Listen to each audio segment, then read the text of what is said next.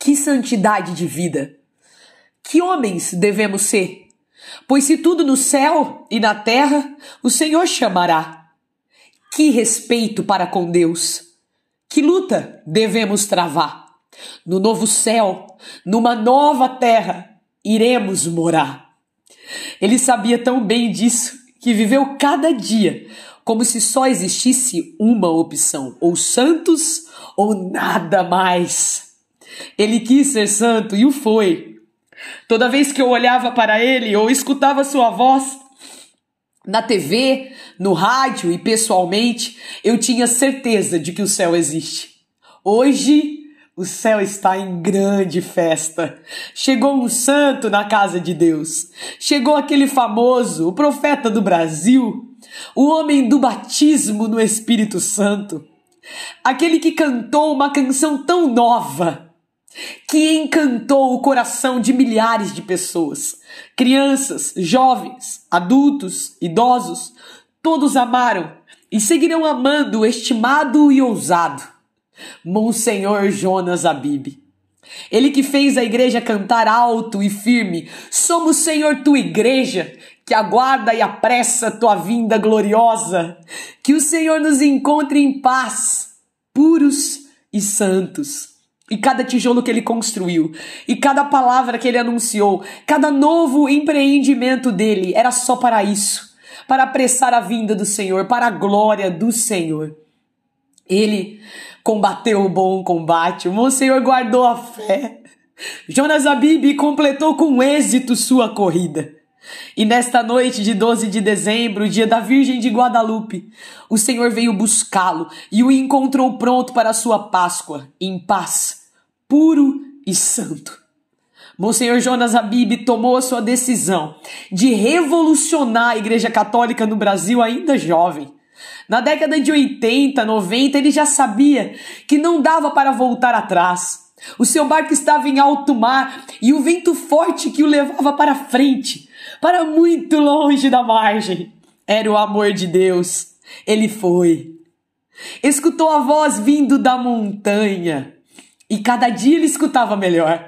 E assim como o profeta São João Batista, ele preparou aqui no nosso país e em todos os outros que foram atingidos por sua obra, ele preparou o caminho do Senhor. Tudo ele entregou, nada restou separado. Livre ele foi a vida toda para amar a Deus. Tudo o Senhor pediu a ele e ele nada negou. Por isso, parte feliz, feliz assim, por saber que acima de qualquer coisa que tenha conquistado nesta terra, de qualquer título, Antes de qualquer coisa, sempre esteve o amor de Deus.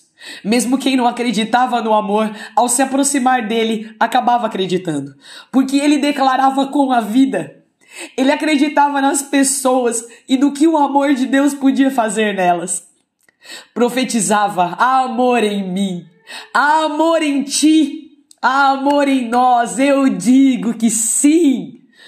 Foi assim juntando pessoas, formando lideranças, escrevendo uma história completamente renovada para a igreja brasileira. Como é linda a sua família, Monsenhor! Como é lindo viver assim, como você ensinou esses homens e mulheres a viverem, livres, unidos e cheios do Espírito Santo, espalhando não somente em solo brasileiro, mas em todo canto uma canção nova que santidade de vida! É assim que nós temos que ser. Pois sabemos que tudo no céu e na terra o Senhor chamará. E precisamos seguir repetindo seu jeito, imitando suas escolhas, abraçando sua missão. É preciso seguir cantando uma canção sempre nova. Eu não teria palavras suficientes para agradecer tudo que o Senhor fez por mim, por minha vida, por minha salvação.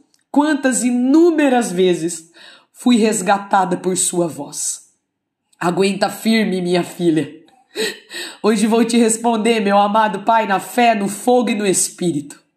Seguirei firme, aguentarei firme sim, sem olhar para trás. O meu barco também já está sendo levado pelo mesmo forte vento.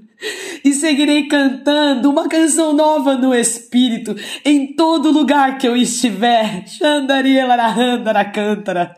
No tempo que não se conta, Padre Jonas, eu quero te encontrar e te dar o abraço que eu sempre desejei. Monsenhor Jonas Abib, eu te amo. Hoje, por sua causa, acordei com mais sede do céu.